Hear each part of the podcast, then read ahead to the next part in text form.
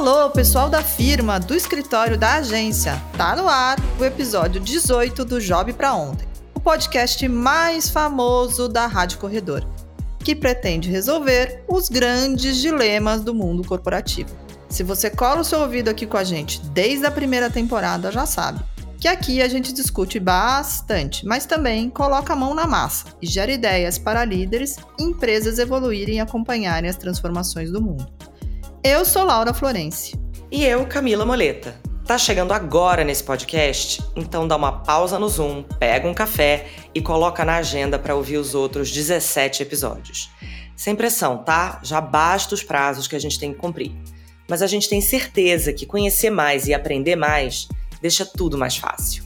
E se você ainda tem escrito no seu cartão de visitas nomezinhos como Head, Diretor ou C-Level, esse convite tem um tag de urgente.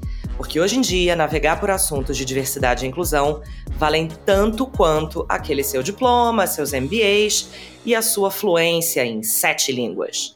Não vale declinar esse invite, hein? Por enquanto, esse será o último episódio dessa temporada os patrocínios acabaram e a More Girls acredita que todas as pessoas precisam ser remuneradas corretamente pelo seu trabalho. Por isso, até que apareça mais uma marca que possa nos ajudar com custos de produção e equipe, faremos uma pausa. Se interessou em fazer o job para ontem continuar? Manda um e-mail para contato@moregirls.com.br. More Girls é sem o i, tá? Agora vamos ao que interessa. É hora de conhecer o briefing desse episódio. Ele foi elaborado com a pesquisa Nene Explorato e roteirizado pela Flávia Bódio. Oh. Vamos pro briefing?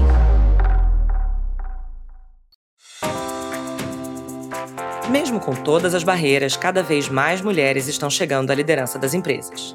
Dados da Page Executive mostram que a presença feminina nesses cargos cresceu 20% em 2020, saltando para 37%. O número ainda é bem baixo, pensando que elas são mais da metade da população. Mas esse episódio não é para falar dos percalços e dos degraus de vidro que as mulheres enfrentam para chegar ao topo, mas das consequências na vida amorosa ao se tornarem tão controversas. Mulheres poderosas. Eu quero a sorte de um amor tranquilo, com sabor de fruta mordida. Mulheres consideradas poderosas continuam sendo mulheres. Querem amar e ter um relacionamento saudável, a sorte de um amor tranquilo com sabor de fruta mordida. Mas o obstáculo, ironicamente, é justamente o atributo que torna os homens muito desejáveis: o sucesso. Uma pesquisa do American Economic Journal revelou que as profissionais que alcançam altos postos nas empresas têm o dobro de chances de se divorciarem dos seus maridos. Sabe aquele caça-clique na internet com títulos como Por que os homens têm medo de mulheres poderosas? Pois é, na maioria das vezes tem fundamento. Para investigar esse assunto, vamos abrir um parêntese e analisar os fundamentos dos relacionamentos afetivos heterossexuais de classe média e alta. O motivo dos conflitos, ao contrário do que se pensa, não tem a ver com cargo ou salário. Está mais relacionado ao poder que essas duas coisas proporcionam. Estruturalmente, mulheres foram criadas para serem protegidas e homens para serem o protetor. Ao dar o poder a uma mulher, as estruturas socioculturais de um relacionamento considerado padrão se invertem. Segura um minutinho essa informação aí que a gente vai se aprofundar nisso já já. Não podemos culpar a entrada das mulheres no mercado de trabalho como o início das crises conjugais. Porque estava tudo bem enquanto elas ocupavam vagas de menos prestígio e continuavam protagonizando o mesmo papel nas empresas que na vida privada as rainhas do trabalho reprodutivo. A coisa começa a azedar quando algumas delas começaram a desempenhar também o trabalho produtivo. E com isso, passaram a ocupar espaços de poder que, historicamente, foram delegados aos homens. Oh, não! Como falamos no Job 14 desse podcast, o molde da liderança, às mulheres sempre foi reservado o espaço privado, reprodutivo, de cuidar da casa e da família, e aos homens o espaço público, o trabalho produtivo de dinheiro e poder.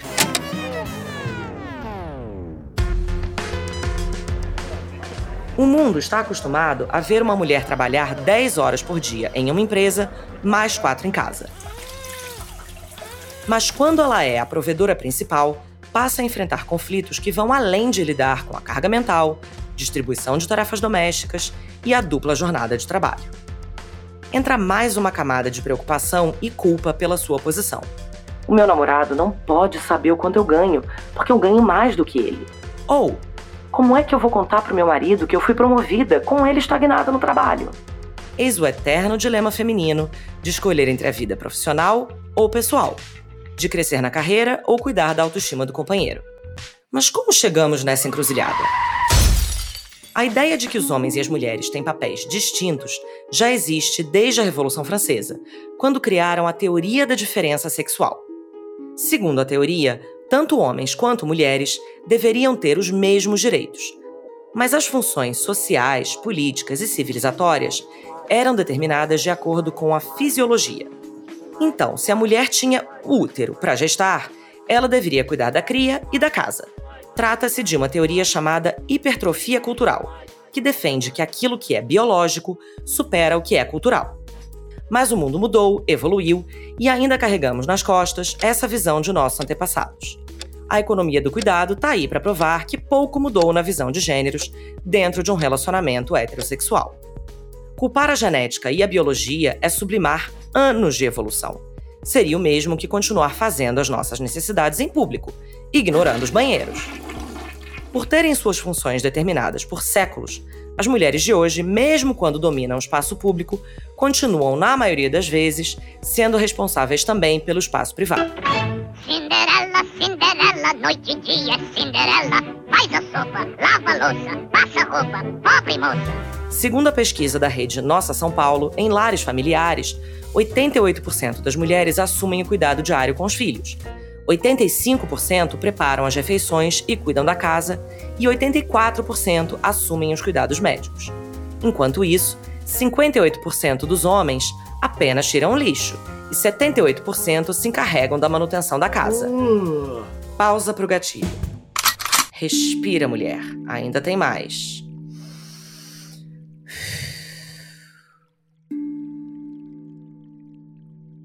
Com toda essa carga mental e braçal, muitas mulheres simplesmente não aguentam e abrem mão de suas vidas profissionais em nome do relacionamento e da família. Ou seja, deixando o posto de poder e voltando à posição que a sociedade escolheu para ela, a de cuidadora e dependente. Para entender melhor, vamos desenhar, ou melhor, recorrer a uma animação que fez parte da infância de muitos ouvintes, mas poucos repararam na bagagem que carrega a Pequena Sereia. O meu tesouro é tão precioso, tudo que eu tenho é maravilhoso, por isso eu posso dizer: sim, tenho tudo aqui. No longa, Ariel é uma sereia aventureira, curiosa, que quer respirar dentro e fora d'água e tem um interesse genuíno por artefatos de outras civilizações.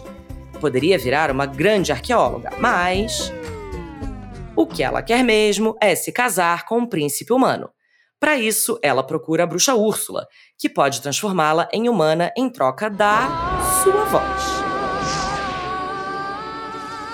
Desde a mitologia grega, as sereias são conhecidas por terem poderes mágicos na voz, que encanta pescadores e marinheiros. Quando Ariel pergunta a Úrsula como conquistaria Eric sem a sua voz, a bruxa responde que teria outros atributos. Terá sua aparência, seu belo rosto. E não subestime a importância da linguagem do corpo. Ah! O homem abomina tacarelas. Garota caladinha ele adora. Em nome da sua conquista, Ariel abre mão do seu atributo mais valioso, a voz. Fica muda e se transforma em humana para conquistar o amor de Eric. Ou seja, ela abre mão dos seus talentos para poder casar. Simbólico, não? A animação é um duro retrato de que, no fundo, o que as mulheres querem é estar em um relacionamento idealizado. E isso a gente vê nas nossas amigas, parentes e em nós mesmas. Eu tenho certeza que pode ter alguém pensando: Ai, mas eu tenho uma amiga hétero que não quer ser amada por um homem. Isso é uma raridade, gente, um unicórnio. E como dizem os pesquisadores, a sua experiência pessoal não altera as estatísticas. A Pequena Sereia é um exemplo do fenômeno chamado tecnologia de gênero, conceito desenvolvido pela estudiosa feminista Teresa de Lauretis. Tratam-se de produtos culturais que reforçam as diferenças de gênero e estão constantemente presentes nas nossas vidas. A mídia, a indústria cultural e de entretenimento são os maiores produtores desse ideal. Mas isso também inclui as mulheres. Um exemplo é que quando estamos numa rodinha descontraída, muitas dessas perguntas aparecem. E aí, tá namorando? Como é que tá o casamento? E os filhos? Já com os homens, perguntamos: Fala, brother, como é que tá o trabalho? Tem ido à academia? Continua surfando? Nessa síndrome da pequena sereia, a mulher heterossexual cresce com a base de duas pedagogias afetivas. A primeira é ter um homem. E a segunda é que, se ela quer ficar com ele, precisa se calar, como reforça a bruxa Úrsula. Se a mulher ficar falando o dia inteiro, fofocando, o homem se zanga, diz adeus e vai embora. Não! E quando fazem isso, dão a eles poderes. É a famosa construção da autoestima do homem hétero. Eu quero que eles ouçam o grito da sua alma, o grito da sua masculinidade que está aqui. Me mostra do que, que você é capaz. Me dá essa voz, me dá. Deixa eu ouvir isso aqui. Me dá essa voz. Ah! Grito de vocês? Nessa construção, ser homem é ser viril e eficaz. Para ser um verdadeiro homem, é preciso ser comedor e provedor. Por isso, o trabalho reforça a identidade do homem. Não conseguir prover para a própria família coloca à prova sua masculinidade. Além disso, na nossa cultura, os homens aprendem a amar muitas coisas: viagens, amigos, esportes. Já as mulheres aprendem a amar os homens. Os relacionamentos heterossexuais tendem a ser desiguais em dedicação. Os homens são mais egocentrados, enquanto as mulheres mais heterocentradas e investem muito mais nas relações e na família. É muito comum ver mulheres fazendo de tudo por um namoro ou um casamento, enquanto o homem faz pouco ou quase nada. E o silêncio delas é uma das maiores provas disso, como completa Valesca Zanello. O silêncio é um comportamento gendrado. O silêncio ele é prescrito para as mulheres. As mulheres aprendem a se calar pelo bem-estar dos outros e das relações. Não é à toa que doença mental de mulher é depressão e ansiedade. As mulheres engolem as palavras e implodem psiquicamente. Mas precisamos ter cuidado para não culpar as mulheres. Elas estão presas dentro desse dispositivo amoroso, o complexo de Ariel. E como os formadores de identidade das mulheres e homens funcionam em compassos completamente diferentes, quando a mulher ocupa um espaço de poder na carreira, dá pane no sistema dos homens. Elas então são vistas por eles como uma ameaça. Por isso, o complexo de Ariel é uma escolha trágica. Para conquistar algo que, segundo a sua formação, é a coisa mais importante, o relacionamento, a mulher deve abrir mão de todo o seu poder, suas conquistas e o que é mais importante para ela, a sua voz. É preciso desprogramar os papéis de gênero em um relacionamento, regular a balança da responsabilidade afetiva para um enlace amoroso mais feliz para ambas as partes. E mais uma vez, não é só uma responsabilidade delas. Por onde começar? Esse é o tema do nosso episódio de hoje. E pelo amor, um job urgentíssimo para ontem. Tá na hora da gente trabalhar. Brainstorming. Olá, ouvintes, ouvintas! Estamos de volta com Pausa pro Choro, o último episódio da nova temporada do Job para ontem, para falar de um tema que a gente quer muito falar há muito tempo, que você pode imaginar, mas putz, o que isso tem a ver com equidade de gênero no mercado corporativo? E a gente responde: tudo! A gente quer, antes de seguir com as apresentações é, das nossas duas convidadas maravilhosas, agradecer de novo, muito, muito, muito, ao nosso patrocinador dessa temporada, o Spotify Advertising. Eles foram absolutamente incríveis, um parceiro maravilhoso. E agora vamos para as apresentações a nossa primeira convidada, aliás, as duas, dispensam grandes apresentações, mas a gente quer muito que elas falem delas por elas mesmas. Primeira convidada, a maravilhosa Luíse Madeira. Luíse, conta pra gente quem você é no LinkedIn, no Instagram, em casa, A Laura tá nervosíssima, tá aqui tietando. A gente tem um episódio agora com a Luísa Madeira. Luiz, se apresenta, conta um pouquinho de você.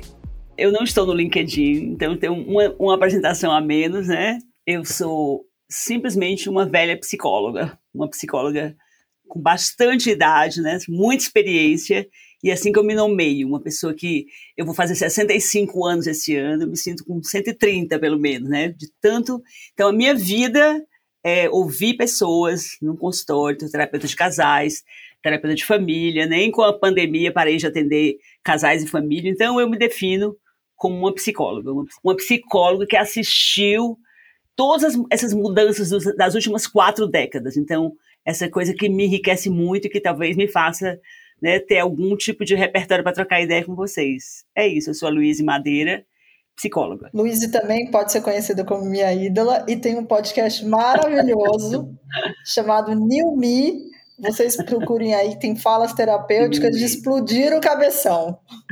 Sigam ela também, é isso. É um ótimo complemento para aquela terapia que eu tenho certeza que todos os ouvintes fazem. Eu recomendo e... demais o Me.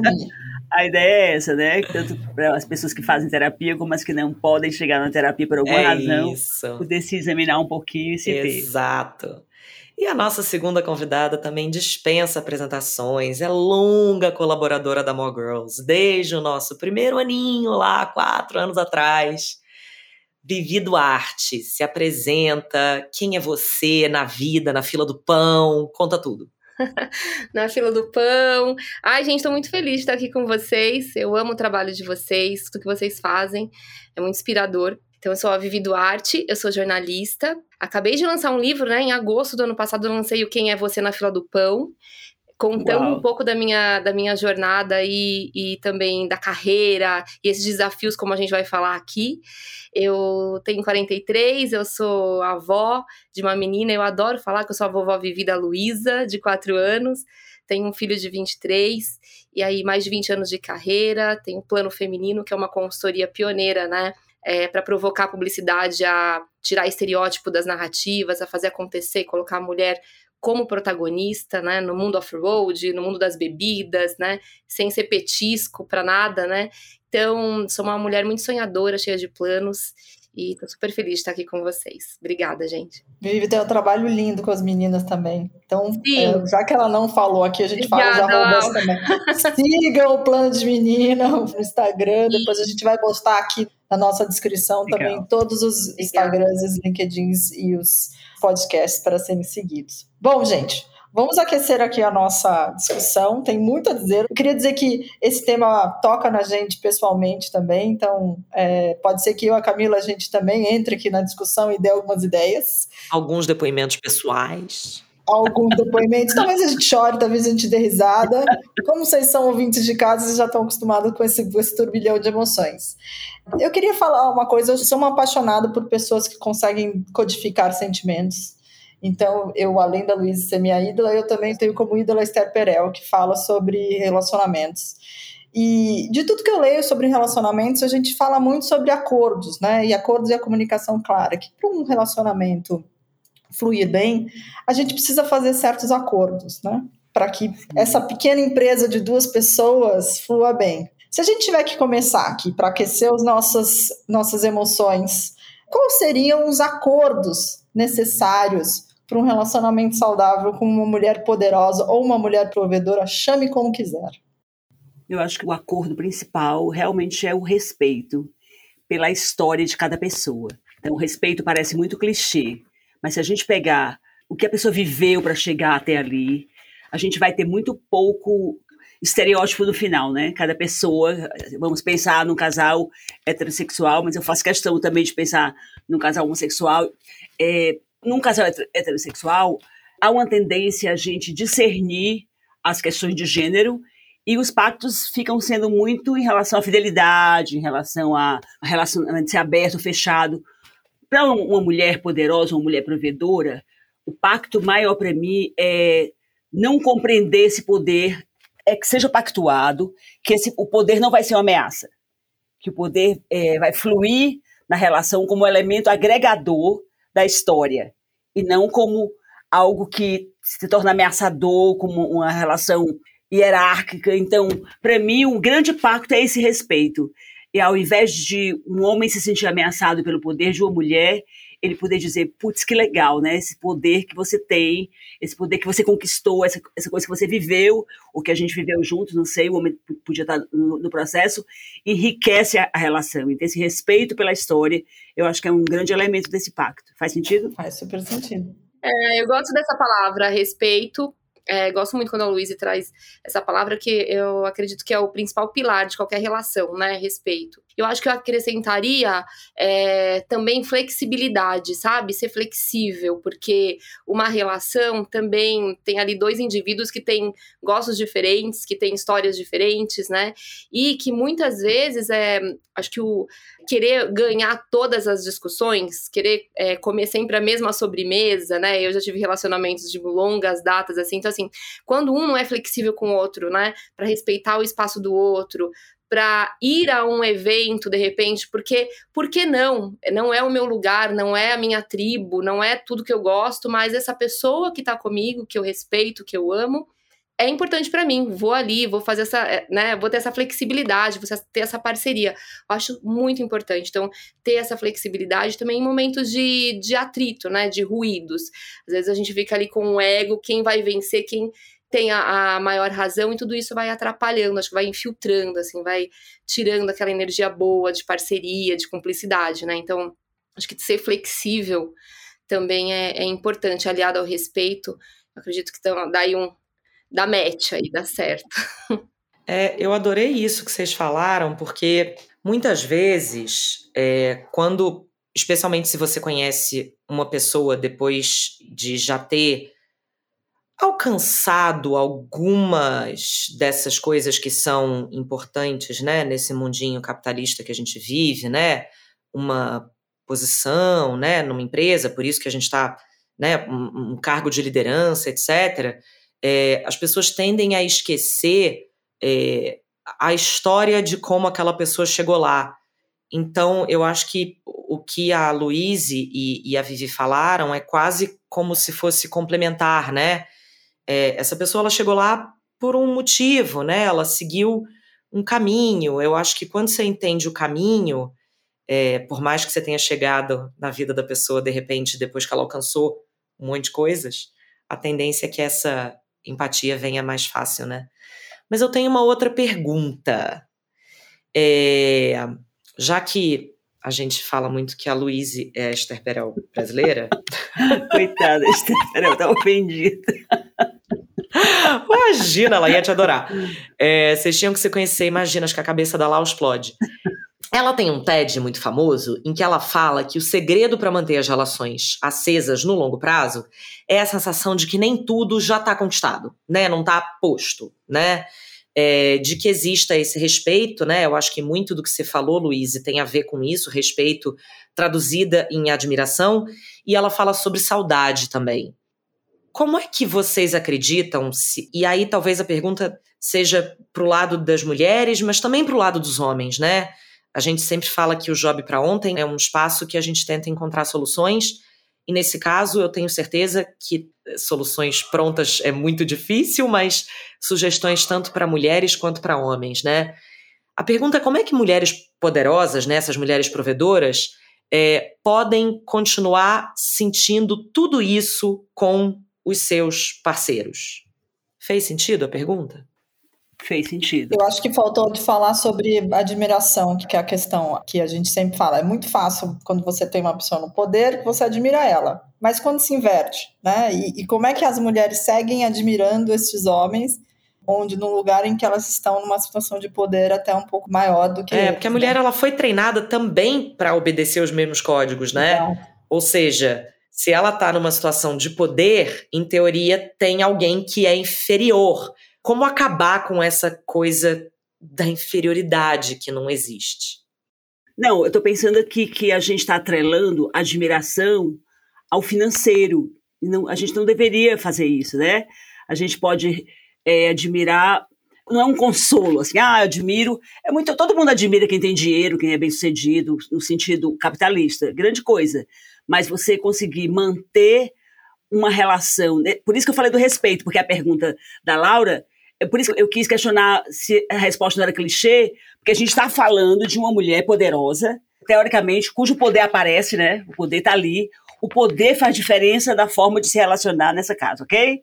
Então ela tem. Então, é, por que, que a gente considera admiração um olhar só voltado para o trabalho, para a realização, para o, o, cargo que a pessoa ocupa no, no organograma da, da empresa? Então, admiração, sim, mas uma admiração, sei lá, uma cotidianice legal, né? Posso admirar uma pessoa pela forma como ela trata o garçom. Eu acho incrível. Eu posso admirar uma pessoa, cara, porque ele troca uma fralda de uma forma maravilhosa que ninguém consegue fazer igual. Então, eu tenho um pouco de dificuldade com essa ideia de, ah, mas eu preciso admirar.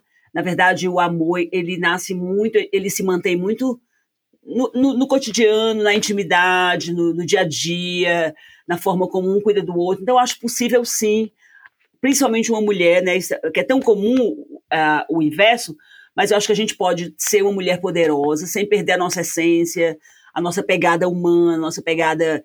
Porque senão a gente vai repetir o modelo, né? A gente vai só trocar de papel, né? Então, antes os homens eram poderosos, mulheres submissas, agora vamos criar uma geração de mulheres poderosas e homens submissos, isso não faz o mínimo a mínima diferença. E, de novo, eu vou só terminar dizendo isso, para falar assim, é a história, né? O que, que aquela história tem que gerou aquele tipo de lugar para cada um? Se essa história for cuidada, for respeitada, ou for nova, ou for antiga, o que for, eu acho que é possível sim a gente manter essa admiração, esse fogo, né, essa intensidade, que eu acho que foi isso que você trouxe, né, Camila, no começo, essa, a intensidade da relação. Acho que a intensidade fala de muita coisa, né? Fala de sexualidade, fala de principalmente porque uma coisa que eu penso é o cotidiano é para gente muito competente, né? O cotidiano não é uma coisa para amadores, né? Então, independente de tudo, o cotidiano já vem com toda a sua força. Então, manter essa magia do cotidiano, das pequenas, das pequenas mágicas, eu acho que é uma, uma saída. E aí não vem toda hora o poder, né?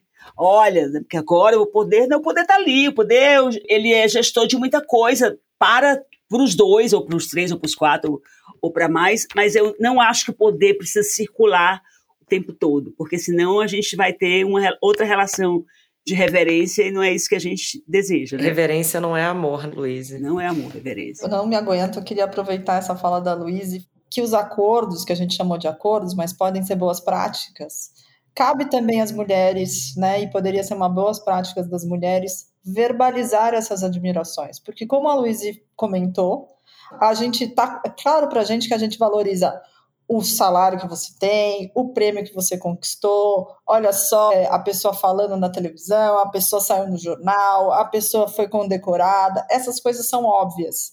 Mas não tá óbvio para as outras pessoas que eu admiro muito como você cuida de mim arrumando as minhas coisas, como você pensou que eu queria fazer aquilo e você fez por mim, como você pensou, são admirações que não são visíveis. E cotidianas, né? Exatamente Talvez a, a, pessoa que está num posto de poder possa falar isso. Isso eu estou pensando que serve para mulheres poderosas e serve também para as relações que a gente considera padrão, né? Você dizer o que você admira das a pessoa, aquilo que não é óbvio, acho que ajuda as relações a funcionar. Não sei se a Vivi tem mais um ponto sobre isso, senão eu tenho uma outra pergunta. É, e de um jeito, só para terminar o que você falou antes da Vivi falar, de um jeito que não pareça condescendente, né? Porque a gente falou sobre isso antes, né? Que muitas vezes parece que ah, é prêmio de consolação. Gente, não é. Uma pessoa que consegue sentir a maneira como eu tô me sentindo, se eu tô para baixo, se, por exemplo, eu tive uma reunião que foi toda errada, eu terminei o dia, né, arrasada, ela vem, me dá um abraço, me faz uma massagem numa hora que eu tô arrasada, cara, nunca mais eu separo dessa pessoa, eu acho. Poder de leitura. Fica a dica, hashtag homens, fiquem a dica. Faça alguma coisa para sua mulher que ela não tenha que pedir. Ah, por favor. Isso é sempre mágico. Eu acho que é sempre sobre isso, né? A gente olhar, a gente fala muito sobre ter, ter, ter essas credenciais, essas carteiradas, né, profissionais que a gente vai alcançando, mas no final do dia, o que a gente quer é um abraço, é um cafuné, uma massagem, né? Independente do nosso cargo, se a gente é CEO, se a gente é COO, é empresária, é a dona da lancha, a gente quer é carinho, isso é, é imensurável, isso não tem, assim. A dona da lancha, Vivi, eu amei isso. Eu sou a dona eu sou da a lancha. dona da lancha, mas eu também tenho outras coisas que são que não são mensuráveis, que não são, que não é sobre dinheiro, que é sobre sobre afeto, que é sobre relação, que é sobre ser, né? E eu acho que a gente está muito mergulhado nesse, nesse mercado de credenciais. Então a gente esquece quem a gente é e a gente já se apresenta com as credenciais, né? Então se alguém perguntar, ah, o que, que você faz? Você já fala, ah, eu, eu sou CEO do Plano Feminino e eu tenho um instituto e eu já ganhei o prêmio XPTO. E aí isso coloca a gente num lugar que às vezes fica inalcançável, quando na verdade eu podia falar, poxa, eu sou uma mulher cheia de planos, cheia de dúvidas também, e vulnerabilidades, e, e gosto de ter uma pessoa do lado, um parceiro, independente. Obviamente, que eu acho que também tem uma questão para mim, que vim da periferia, hackeando o sistema, como eu falo, né, e alcancei é, todos os negócios que eu tenho hoje, é importante ter um homem que seja autossuficiente, né? Não quero ninguém aqui dependendo que eu pague seus boletos, né? Não, não quero isso pela minha história, não quero, não, não me atrai, não consigo sentir tesão com um homem desse. Mas ele não precisa ganhar o mesmo que eu. Ele pode ganhar um terço, mas ele pagando os boletos dele, sendo autossuficiente, né? Tá lindo, tá, tá demais. Tenho tesão, tenho carinho, então também é, é, é esse é, quebrar esses estereótipos de poder, né? Porque no fundo, no final do dia, a gente quer essas relações humanas que a gente está perdendo tanto com esses mão de aplicativo, essa doideira toda e essa mão, essa obsessão pelo um poder que que que é, né? Chegar lá, né? A gente chega e às vezes a gente não quer chegar sozinha, não quero ser uma mulher super poderosa e, e amo minhas amigas tudo, mas eu gosto de um parceiro, quero ter um parceiro, eu quero ter uma pessoa do lado, né? E que não, não, não tenha neura na cabeça, né? Vivi, o, pensando no que você falou, o poder não precisa circular na relação, né? A gente não vai, vai circular o poder Exatamente, na relação. Lu. Se não chegar à noite, ou de, sei lá que hora de manhã, de madrugada, vamos medir aqui, opa, hoje eu tenho mais. Não. Por isso que eu, que eu falei da história, né? Vou repetir mais uma vez, vou repetir pela segunda vez, falei três. Assim, a história é preciosa, né? A história, a gente tem apego com a história. Se uma pessoa está com a gente, ela vai ter também apego por essa história. Só lembrando assim que o poder não. Se o poder está circulando na intimidade de um, de um relacionamento, alguma coisa está errada. Alguma coisa muito ruim, porque não precisa circular, não preciso tomar iniciativa sexual porque eu ganho mais, ou não tomar porque eu ganho menos, nada a ver, né? Então, ao chegar no momento de intimidade, estou chamando de intimidade, mas não é sexualidade, não. É, sei lá, se mora junto, se não mora junto. Não vai mais ficar. O meu crachá está aqui, onde está o seu? Não, né? Vai circular a afetividade, vai ser admirável a pessoa que conseguir né, expressar essa, essa afetividade, independente do que, do que a gente tem, do que a gente ganha, do quanto está na conta, quem pagou o Sim, boleto. Sim, maravilhosa, é isso. É, eu sei que a Lau quer falar uma coisa, mas só para amarrar o que vocês falaram, quem ouviu episódios dessa segunda temporada viu muito que as nossas soluções, né, que a gente propõe no final de cada episódio, passam sempre por, né? Ah, faça um assessment da sua empresa para entender onde cada pessoa está, né? Porque a gente está falando, a gente fala que muitas vezes falta para as empresas conhecerem as pessoas que fazem parte daquela organização, né? E eu acho que essa pode ser, pegando emprestado, é, uma coisa interessante, né? Você acabou de falar isso, né, Luiz? Será que falta, de repente, fazer um apanhadão, um assessment né, de os nossos corporativezes, né, o morro de rir, é, daquela relação e falar assim, gente, pera, o poder está circulando todos os dias nessa relação, é um tema, então pera, a gente tem que Sim. começar a tirar umas camadas para entender por que, que o poder virou uma questão Sim. nessa relação, porque não é para ser uma questão. É, então eu acho que essa de repente pode ser um caminho. Fazer um assessment. Uhum. Se o poder está circulando muito todos os dias naquela relação, questões de poder, temos um problema maior que precisa ser resolvido. Inclusive da pessoa poderosa, né? Mais, mais suspeito ainda. Porque se, com se certeza, a pessoa poderosa precisa disso para para uh, ah, fazer algum tipo de movimento afetivo, ou a pessoa que não se sente empoderada, né?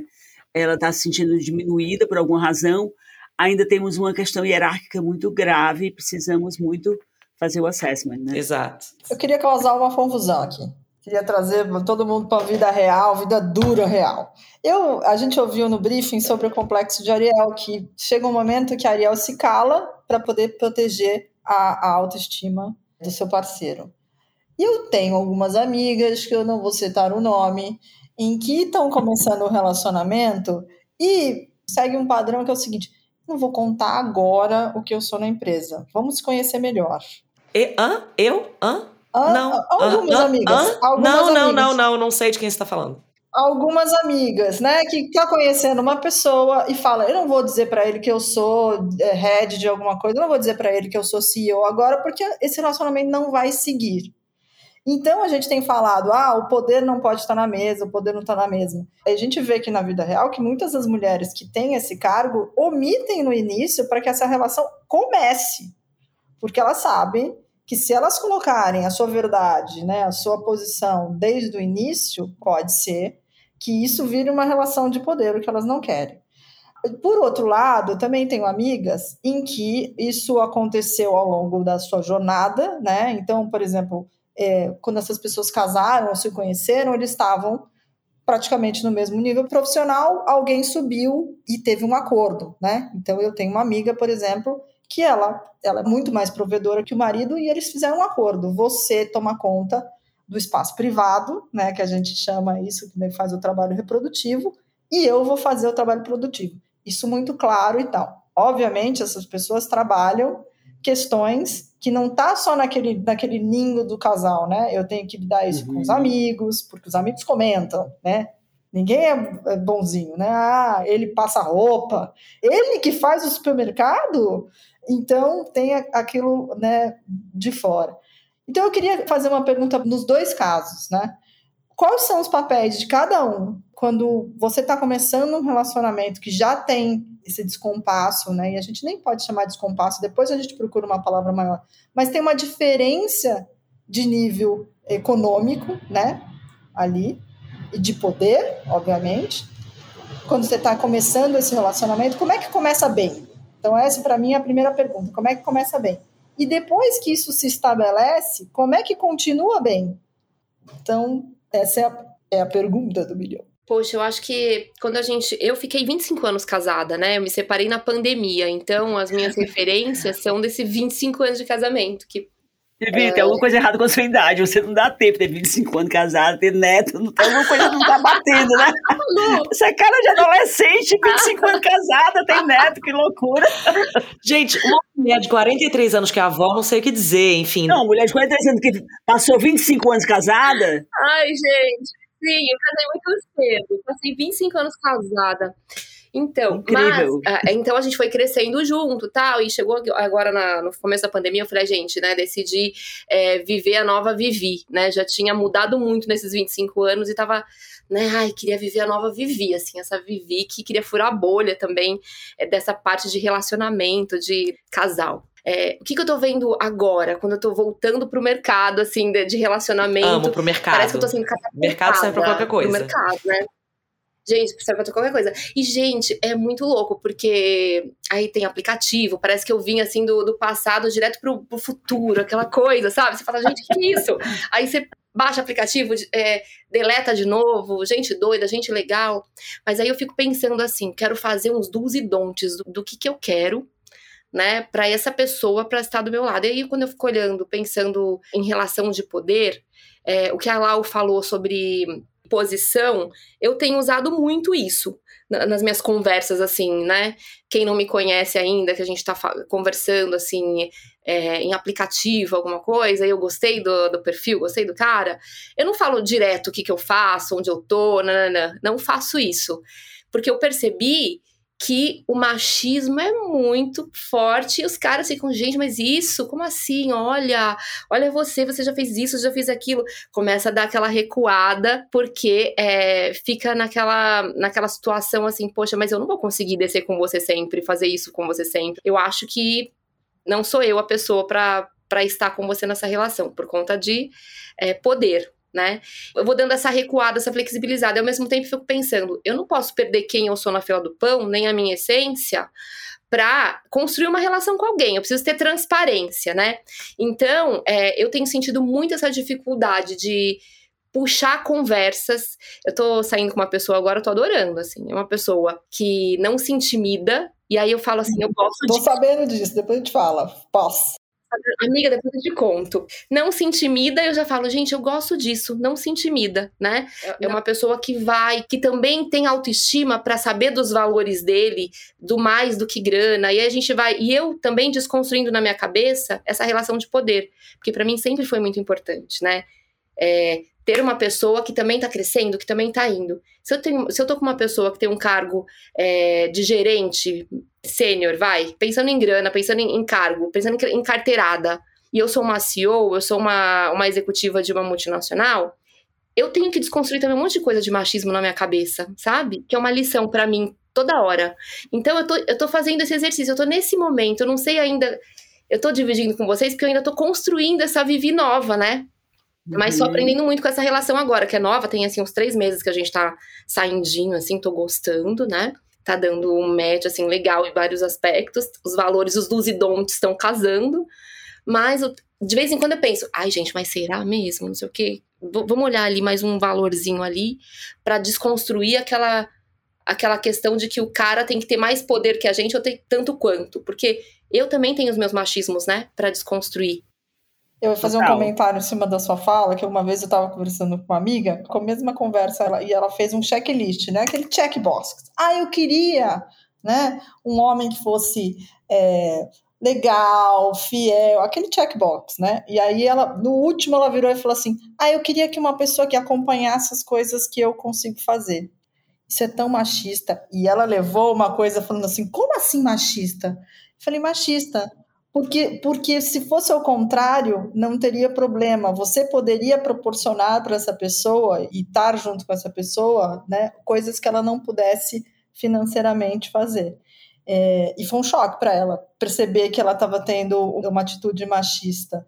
É, num checkbox ingênuo. Ah, eu queria só uma pessoa que me acompanhasse. Pois e é, aí, gente. dentro desse, desse quadradinho, tem toda uma carga histórica e machista para acompanhar. Nossa, sim. Pra gente também, né? Desconstruir. E aí, eu queria Mas, gente, ouvir a Luísa sobre né? isso, mas a última coisa que eu queria dizer é o seguinte: é, eu estava conversando com outra amiga, vai ser um papo de amigas isso aqui, né? Uma outra amiga falando sobre os seus matches no Tinder.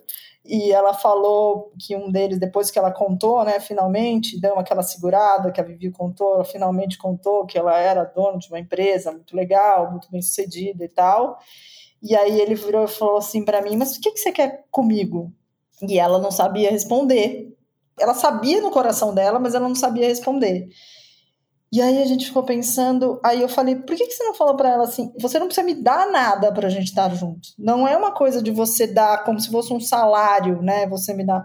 Você não precisa estar com ninguém, você só quer estar com alguém. Então eu acho que é essa questão. É difícil desconstruir que a gente não precisa estar com alguém, a gente só pode querer estar com alguém. Difícil desconstruir tudo, né? Tudo é difícil desconstruir. O quando a gente começa a falar, até o nosso conceito de poder, ele é conservador, né? Quando a gente fala de, por exemplo, eu pensei assim, que tipo de pessoa uma pessoa quer na outra pessoa? Alguém que se banque, mas não é financeiramente, é emocionalmente. Se a pessoa se bancar, tanto faz quanto ela ganha, quanto ela deixa de ganhar. Se ela se, se bancar emocionalmente, ela tiver estrutura para viver qualquer tipo de diferença de conta corrente na relação, tá, tá ok. Então, para mim, a questão, a nossa abordagem, né? né, Vivi, Vivi voltando aí para o mercado de sedução, como é que a gente nega o que é, ou depois a gente tem que dizer, depois a pessoa já está mais garantida ou não. Tudo isso é história, história nova, né? Tudo é novo, está no aplicativo, é, é tudo novo. Então, que seja novo também, essa abordagem. Eu não preciso de. Quem é você? O que a Camila falou, né? Eu sou alguém que gosta de borboleta, né? Por que, que a gente tem que dizer eu sou? Exatamente. Então, eu acho que a mudança de conceito, uma mudança conceitual na própria sociedade, assim, o que é que tem valor? Que quando a pessoa pergunta o que é que você faz na vida, se for duas mulheres, pode começar uma, uma competitividade, né? Se for duas primas, então assim, essa quem é você? Eu acho que essa é a grande pergunta que tem que ser reformulada. Me parece um contrassenso, né? Que a gente precisa negar o que, que a gente é para estar com alguém, né? Mas é, a Vivi falou muito bem, Pois então, é. como é que se, a pergunta da Laura, como é que se mantém? Em algum momento aparece o poder que eu estou escondendo, né? O poder que eu não vou mostrar agora para você não ir embora, não vai aparecer. Então, talvez a gente precise se conectar com essa pessoa em outra, outra vibe, né? Em outro rolê, outra perspectiva. E depois o poder, o dinheiro, a conta, o, o contra-cheque, whatever, vai vir ali, ali na história. E a história não fica tão abalada por isso. É, assim, mas existe isso? Existe. É claro que tem que ser uma pessoa que se banque, né? Todas duas pessoas que se banquem. A mulher também tem que bancar o poder dela, né? Muitas vezes ela não banca, né? Às vezes ela, ela pede desculpa para, olha, pois gente, é, desculpa, sim. homem, me desculpa, pelo meu poder. Eu isso, eu, hein? Né? E sabe o que eu lembrei aqui? Eu tive um, um, um casinho rápido, assim, é, o ano passado, e eu lembrei um cara que eu adorei, assim, a gente, assim, sabe aquela coisa que, você, que deu certo, assim? Mas o cara tinha muita grana, e ele ficava muito incomodado que não dependia dele. Então, assim, ele ficava incomodado, ele queria que eu dependesse de alguma forma. Então, às vezes, eu até deixava ele dar uma, fazer uma gentileza, dividir conta e tal, mas aí, o incômodo dele era de quem eu era, da mulher que não precisava dele. Eu estava comprando um apartamento, decorando esse apartamento, ele falava: "Não vai, não vai exagerar". Hein? Eu falava: "Mas exagerando o quê? Eu que estou fazendo apartamento, tá doido?". E aí eu sentia que ele em algum momento queria que eu chegasse para ele e falasse assim: "Faz isso por mim".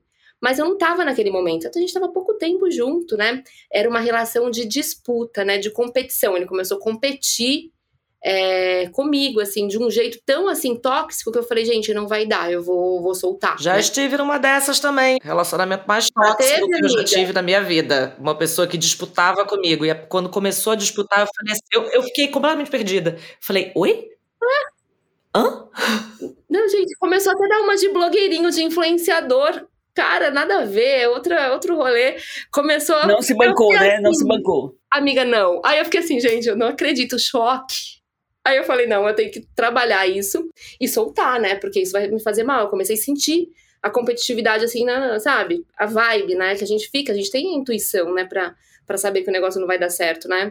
Mas aí eu lembrei disso, do contraponto, né? Do cara que também tem muito, mas ele quer te ver num lugar ainda de submissão é, financeira dessa dependência dele, né? Se não for assim, é, não é tão atrativo para ele, ele não se sente tão provedor, essa coisa do, do machismo patriarcal. Não sabe, não sabe ser, né, o homem da história. Pois né? é. Eu já ouvi a seguinte frase, mas eu achei até corajoso da pessoa. Ele falou: nas minhas relações eu sou sempre o herói, nunca vou conseguir ser herói com você. Um beijo e não me liga. Ai, sabe? Tchau, querido.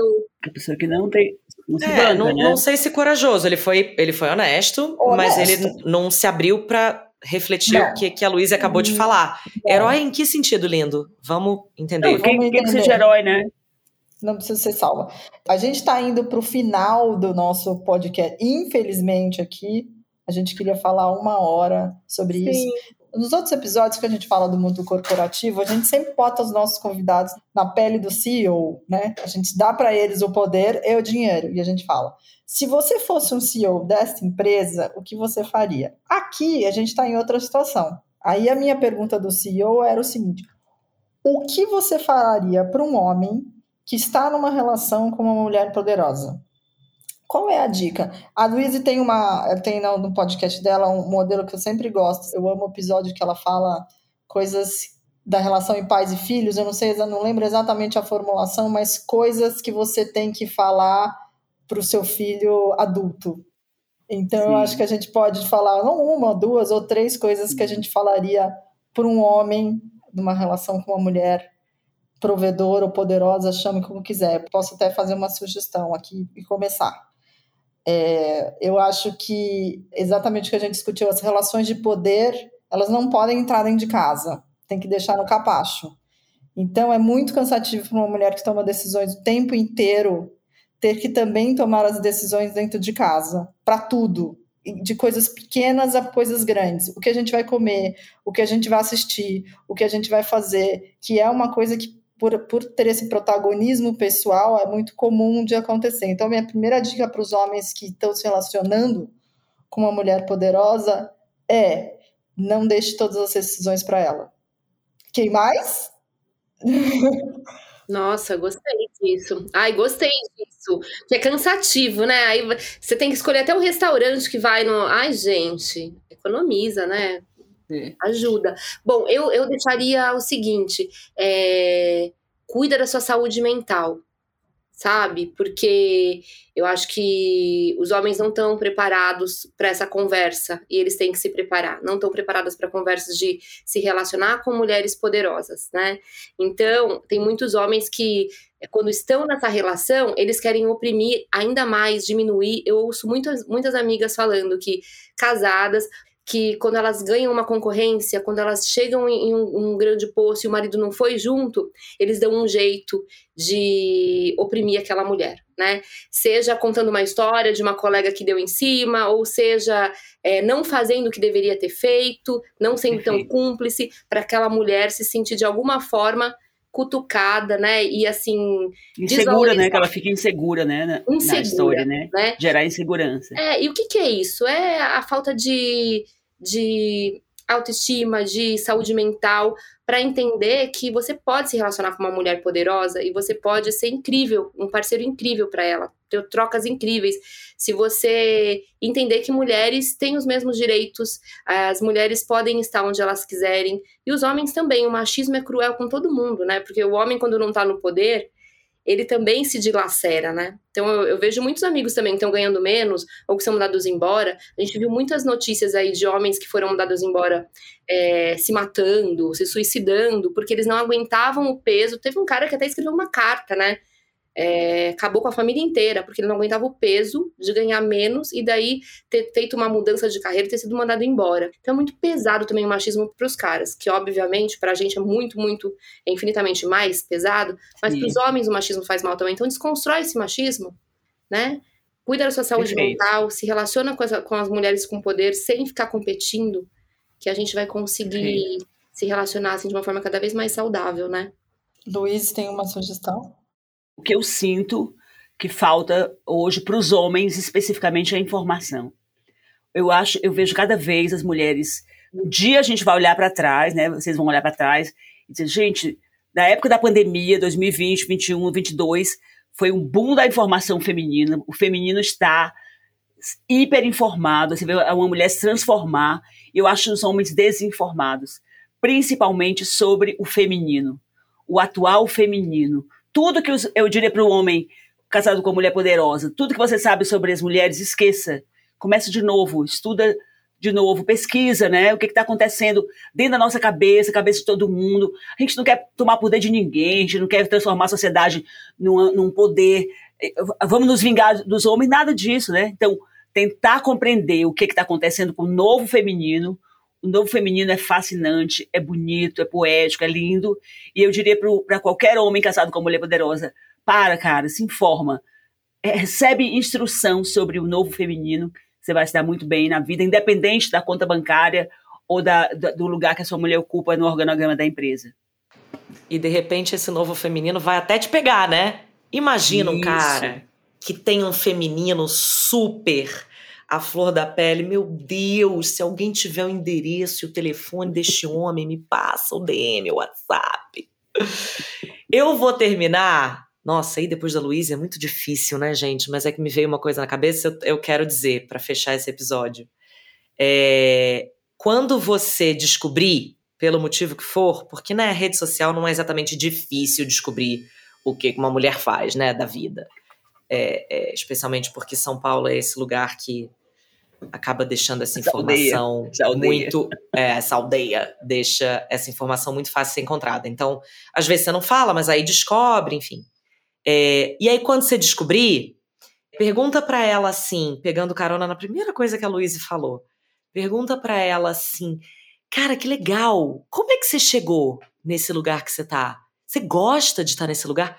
Começa, começa a descobrir, porque de repente você vai descobrir que aquilo de repente nem é tão importante para ela, de repente você vai descobrir que, cara, é mega legal porque a história que fez com que ela chegasse até lá, de repente ela era uma pessoa tímida, introvertida, de repente ela veio de um lugar emocional que ela achou que ela nunca fosse chegar, de repente ela veio de um lugar financeiro que ela nunca achou que ela fosse chegar.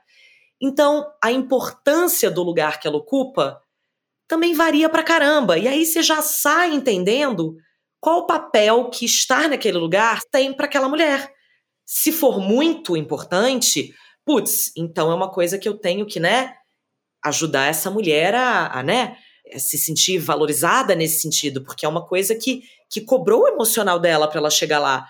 E de repente é uma coisa que ela tá, nossa, eu quero largar tudo e vender, gente, biscoito Globo na praia. E aí a conversa vai para um outro lugar. Pergunta, não assume, pergunta, criatura. Perfeito. Pessoal, a gente vai ter que acabar, mas eu queria fazer uma sugestão para os nossos ouvintes, que é, se vocês quiserem, podemos continuar essa conversa nas nossas redes sociais pode colocar lá no nosso post quando a gente lançar o nosso episódio o que você diria para os homens que têm um relacionamento com as mulheres poderosas e vamos continuar essas conversas. E queria dizer que nada dá mais tesão numa mulher do que um homem que a compreende. Então, se os homens precisam dessa coisa, alguém que te entende, é a coisa mais deliciosa que existe. Com isso, a gente termina é, esse episódio e essa temporada. Queria agradecer, a Camila já agradeceu o nosso patrocinador, queria agradecer a Mug, é, que lindamente produz os nossos episódios com muito amor. Queria agradecer a nossa equipe é, de mulheres e homens que trabalham para fazer isso acontecer.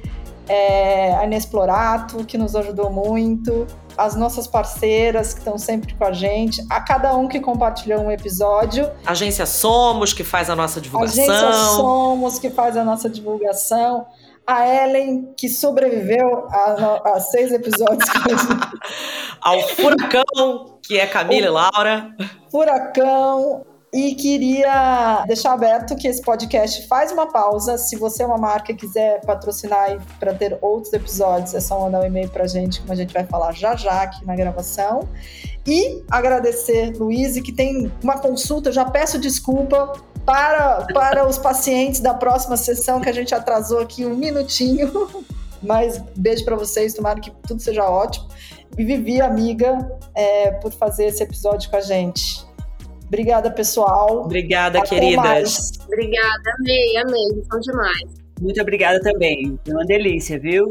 Muito bom. Muito obrigada pelo convite. Nos falamos em breve. Ouvintes, nos falamos em breve, nos ouvimos em breve.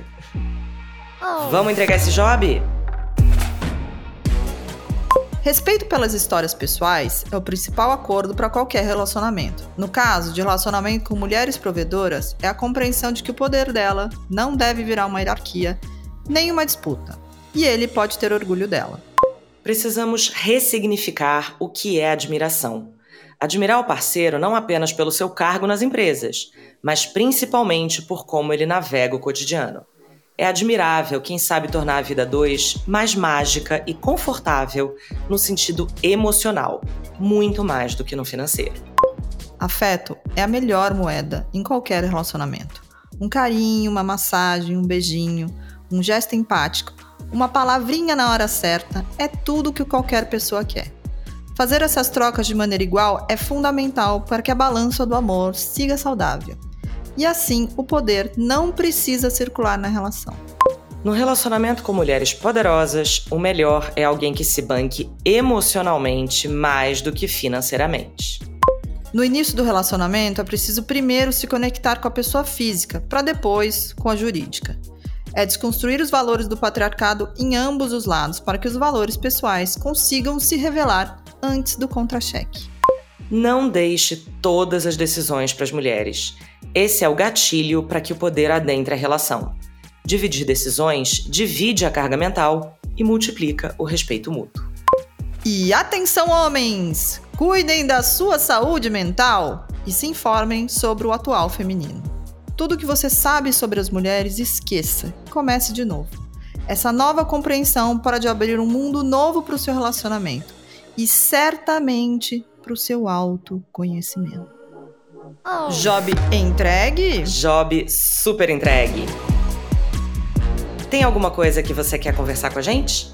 Então é só ir lá no nosso Instagram, arroba moregirls. Moregirls se escreve M-O-R-E-G-R-L-S. Esse podcast é patrocinado pelo Spotify Advertising. Visite para conhecer mais ads.spotify.com Beijo, pessoal. Nos ouvimos, quem sabe, muito, muito em breve. Até mais, pessoal. Beijo. Esse episódio contou com a produção executiva de Ellen Menezes, pesquisa da Inexplorato com Gladys Vivani, Mariana Zanata, ilustração Amanda Daphne, divulgação Somos Agency, produção Mugshot e direção criativa de Laura Florence e Camila Moleta da More Girls.